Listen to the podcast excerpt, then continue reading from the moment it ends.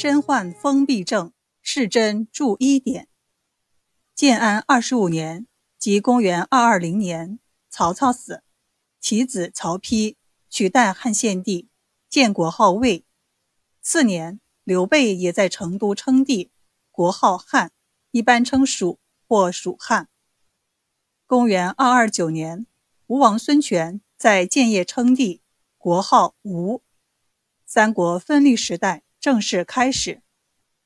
公元二六五年，晋武帝司马炎取代曹魏政权而建立，国号晋，定都洛阳，史称西晋。西晋为时也仅仅五十一年。如果从公元二八零年灭吴算起，则仅三十七年。皇甫谧生于二一五年，即建安二十年。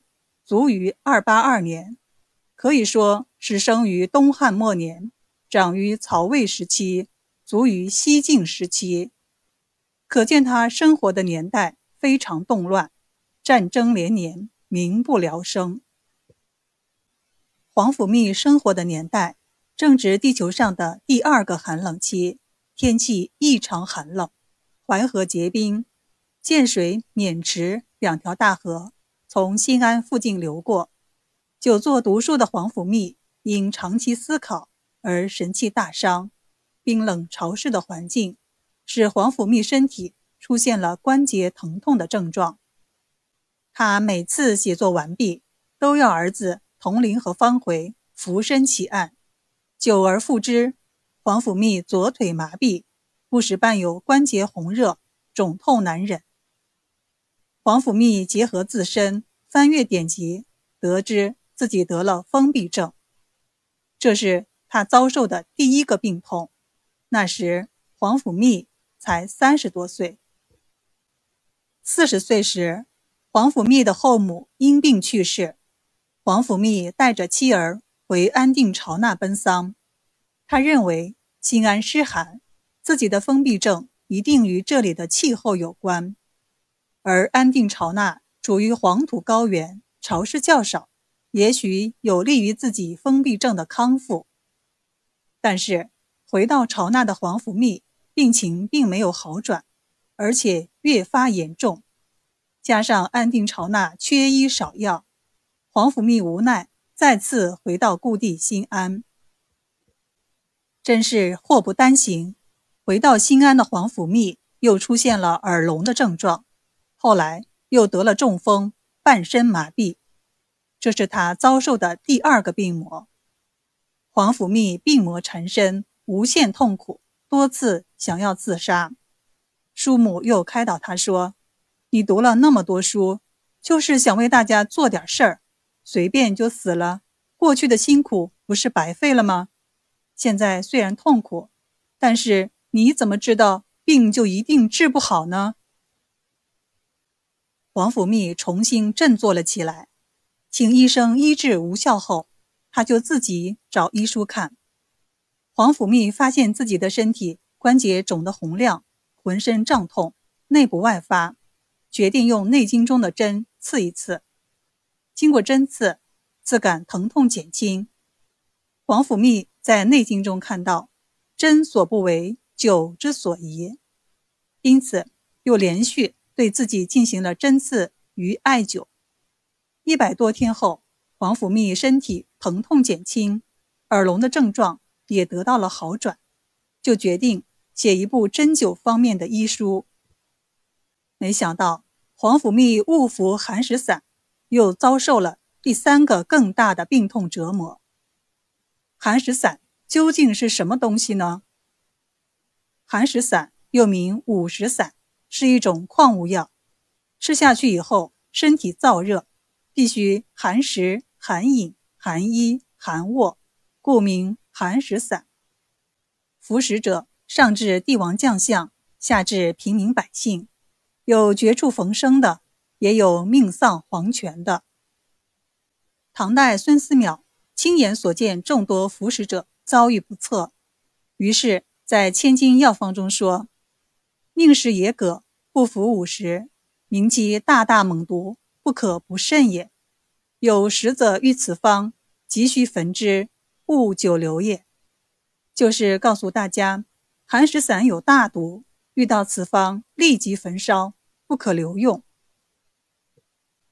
身患风痹的皇甫谧依旧出现浑身发冷、疼痛难忍的现象。他看到当时的洛阳名士都在服用寒食散，就在朋友们的鼓动下，与他们一起服下寒食散，不觉神清气爽，浑身暖热。王甫谧的亲戚闻之，也争相服用。不料，随着服用次数的增加，王甫谧浑身燥热。五内如焚，在隆冬季节也需要光着身子吃冰，到了夏天就更加难以忍受，像得了疟疾伤寒一样难受，身体浮肿，四肢酸痛，只能放声哀嚎。他的右脚也开始化脓变小。面对病痛的折磨，皇甫谧几次想要拿刀自杀，在叔父、叔母、兄长、妻儿的劝阻下。皇甫谧咬牙忍受着寒食散的折磨。皇甫谧的哥哥皇甫士元结合皇甫谧的情况，寻访名医，翻阅典籍，得知寒食散是五种食料做成的，人服用后肠内堵塞，难以排解。经过辩证，皇甫士元决定熬制三黄汤，让皇甫谧服用。服下三黄汤的皇甫谧开始向外排解。身体症状逐渐好转，无奈许多人因为服用寒食散死于非命。皇甫谧的族弟痛苦的舌头都陷入喉咙之中。东海人王良夫痈疮深深的陷入了后背。陇西人辛昌绪背部肌肉完全溃烂。蜀郡人赵公烈及皇甫谧表亲里有六人因此而死。然而。因为曹操养子何晏对寒食散的服用，服散之风已经成了整个社会的常态。面对服散成风的恶习，深受毒害的皇甫谧只能仰天长叹。皇甫谧翻阅资料，参考曹溪的《解寒食散方》，写下《皇甫谧曹溪论寒食散方》二卷，尽力帮助服用寒食散的人解除痛苦。可见，皇甫谧的一生都在与病魔做斗争，没有坚强的意志，如何能坚持下来？身体的各种病痛也让皇甫谧与医学结下了不解之缘。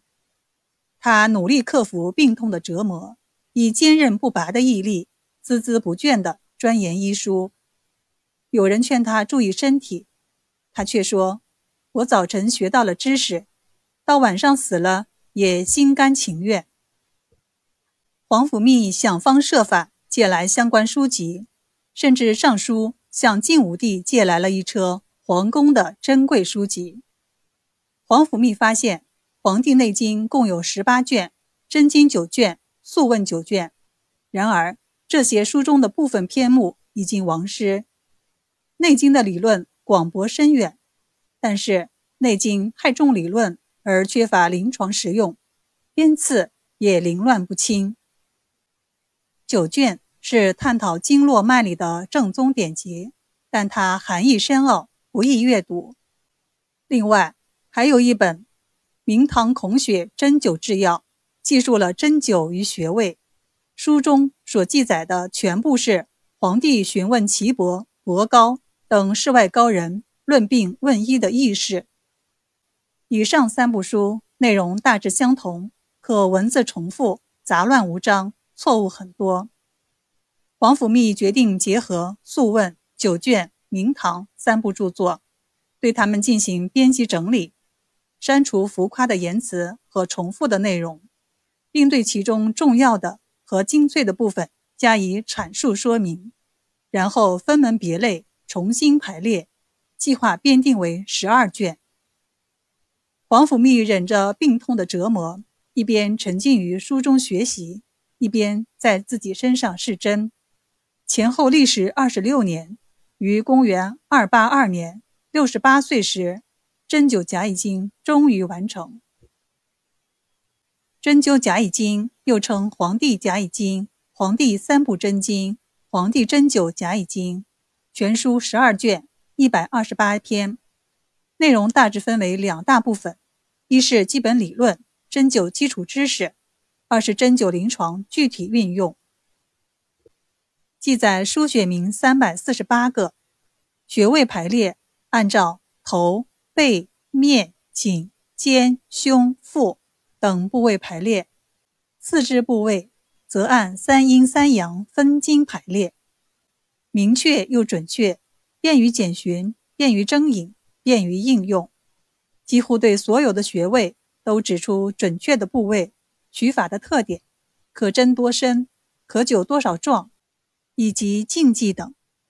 黄甫谧非常重视妇科和儿科，书中论述了妇女的经、带、排、产五十多种病症的针灸疗法。和近二十种儿科病症的针灸疗法。由于针灸甲乙经在针灸理论与实践上的巨大贡献，被后人称为中医针灸学之祖，列为学医必读的经典。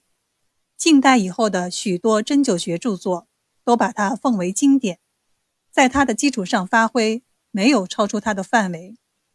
唐宋官方的医学教育规定针灸学。为医学校的必修课，把甲乙经作为授课和指导临床实践的主要依据。针灸甲乙经在国外医学界也有深远影响，尤其是对日本和朝鲜影响较大。七世纪，日本制定大宝律令，规定学医必修针灸甲乙经。针灸甲乙经是我国历史上第一部完整的针灸学专著。为我国的医学事业做出了巨大的贡献，黄甫谧也被誉为针灸鼻祖。